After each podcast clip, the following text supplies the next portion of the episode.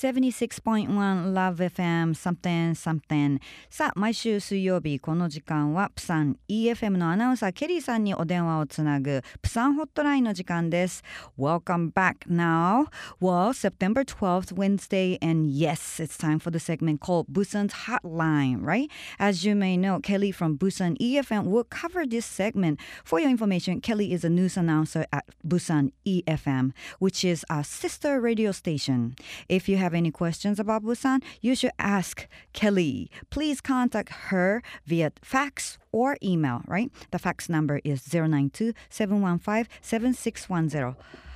And the email address is 761 at lovefm.co.jp. Okay, finally, let me put Kelly san on the phone. 모시모시 Kelly san. 모시모시 minasan, 곤방와 안녕하세요. 안녕하세요. How are you, Kelly?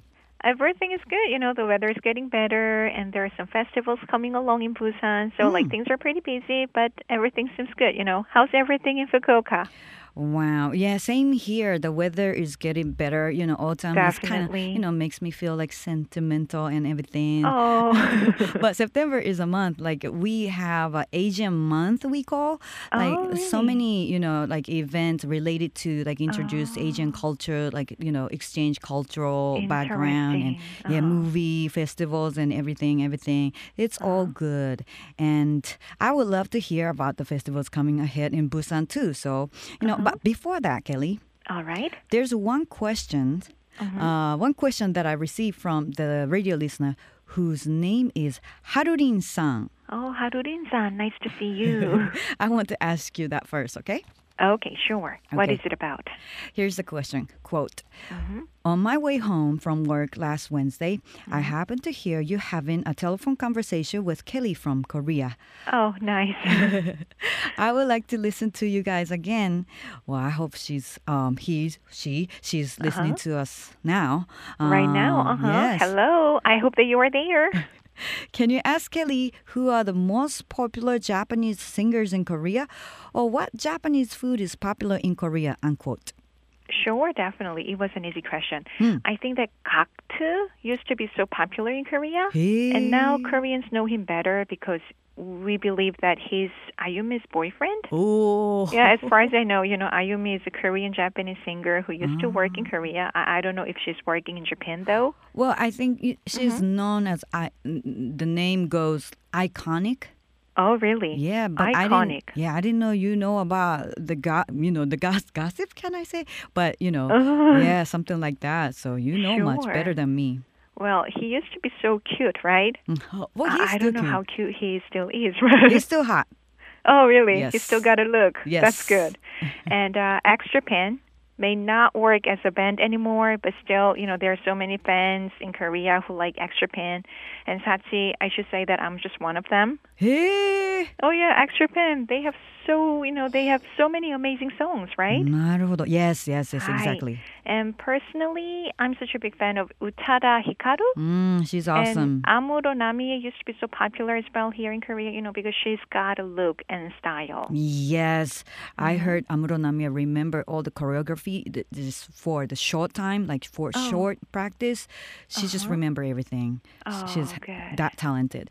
But、えー今話してたのはそのハルリンさんから先週 eh, 週の放送を聞いて、えークエスチョンであのケリーさんに、えー韓国で人気の日本人シンガーそして韓国で人気の日本のご飯まあ日本食、えー韓国で人気のものを聞いてくださいっていうクエスチョンがあったんですけれどもあの韓国ではあ結構前からガクトさんがすごい人気でって、まあ、最近噂でそのあゆみさん、まあ、アイコニックとして日本では知られてますけどもそういったその交際なども報道されてたりするのでさらにまあ知られていたりするんですが、えーそれからまあちょっとあのバンドとしてはねもうなかなか見れないかもしれませんけども x ジャパンはすごく韓国でも人気があって、えー実はケリーさんも x ジャパンの大ファンだったと。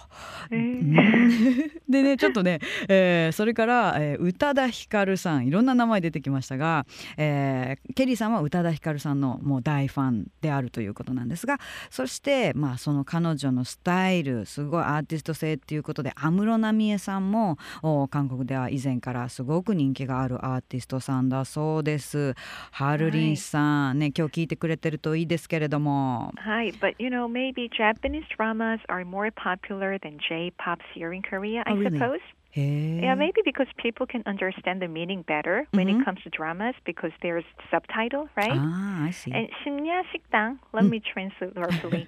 uh, the late night restaurant はい was pretty popular here in Korea. Hey. What is it called there in Japan? Well, we well, as I see the title, 深夜食堂というドラマ。えー、あの、うん、そうですね。今発音してくれたのは、Can uh-huh. mm, you pronounce it again? Uh, あ、深夜食堂 here in Korea. へえ、ちょっと近いですね。Kind of mm, similar, right? はいはい。because it was written in kanji. Right. Well, I didn't watch it yet, but my friend told me that she couldn't help but it's something watching the drama and gain some weight. は And she あ was telling me the drama is so good, but you don't want to watch it. ちょっと皮肉なね、あの実はまあど音楽も人気ですけれども日本の音楽も人気ですが日本のドラマテレビドラマっていうのがすごく人気でもしかしたらそのやっぱりドラマになると字幕で意味がちゃんと伝わるから余計にその意味も含めてあのドラマの人気っていうのは上がってるみたいですね。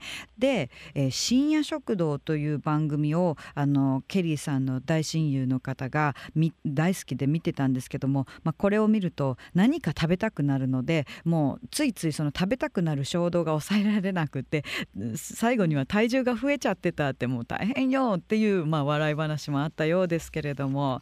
But that sounds great though. Mm-hmm, right. Mm. And uh, when it comes to food, there's so many Japanese food that are available in Busan. Right. And uh, you know, and some Koreans even don't know if they're Japanese, mm. like tonkatsu. You mm. know, they have been you know they have been here forever in Korea, so people don't really think that it's Japanese food, you know. Right. And Japanese ramen, sushi, and uh, Japanese style Korean rice are kind of common as well. Mm. And uh, udon and shabu shabu are popular too. なるほど、そして、えー食でいうとプサンではあのいろんな日本食が楽しめるんですけれども、まあ、とんかつって日本食ってもう認知しないでもう普通にもうあのみんな人気があって食べてるそうなんですね。で浸透してるしそれから日本のラーメン寿司それから日本のカレー、まあ、カレーもね若干いろんな国に行くとスタイルが違ったりしますが日本のスタイルのカレーライスすごく人気だしうどんやしゃぶしゃぶも人気なんだそうです。うん、ねえうどんしゃぶしゃぶカリーラーメンね、ジャパニーズ oh, food yeah. I'm kinda everywhere hungry. はいそうですね I Uh, haven't had anything, you know, yet. Really I'm looking forward to, you know, having good dinner. Maybe I have to stick to the Japanese dinner. この時間ねケリーさんも大変お腹が空いてきたので後でちょっと日本食美味しい日本食食べたいなとそんな時間だそうですけれども But you know、like we have mentioned it previously though、some Japanese food is not served the way we serve in Korea right? Right, I know exactly what you mean, Sachi. You know, rakgyo is always offered when sushi is ordered here in Korea. Hi. But you told me that Japanese have rakgyo when having curry. Yes That's weird.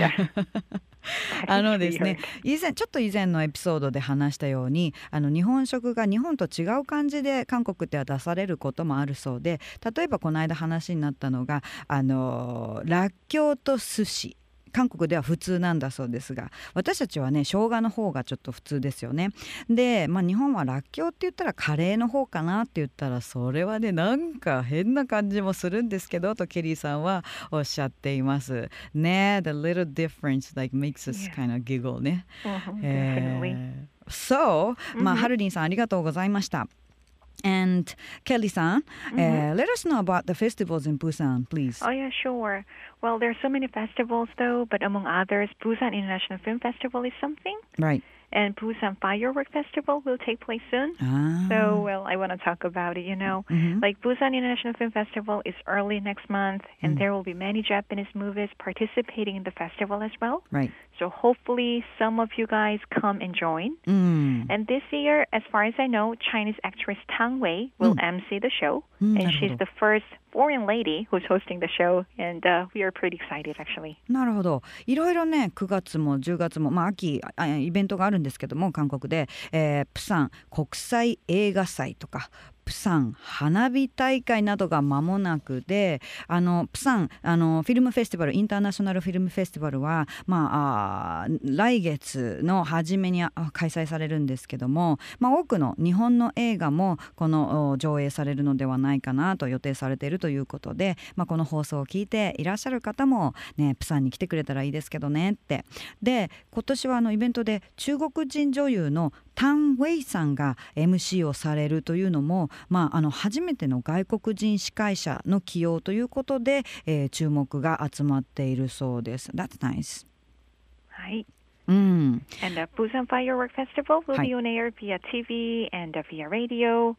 where you know like firework festival comes with the music and explanation. So like even if you are not in Gwangan Beach looking at the firework festival you know then uh, you can watch it from like Haeundae.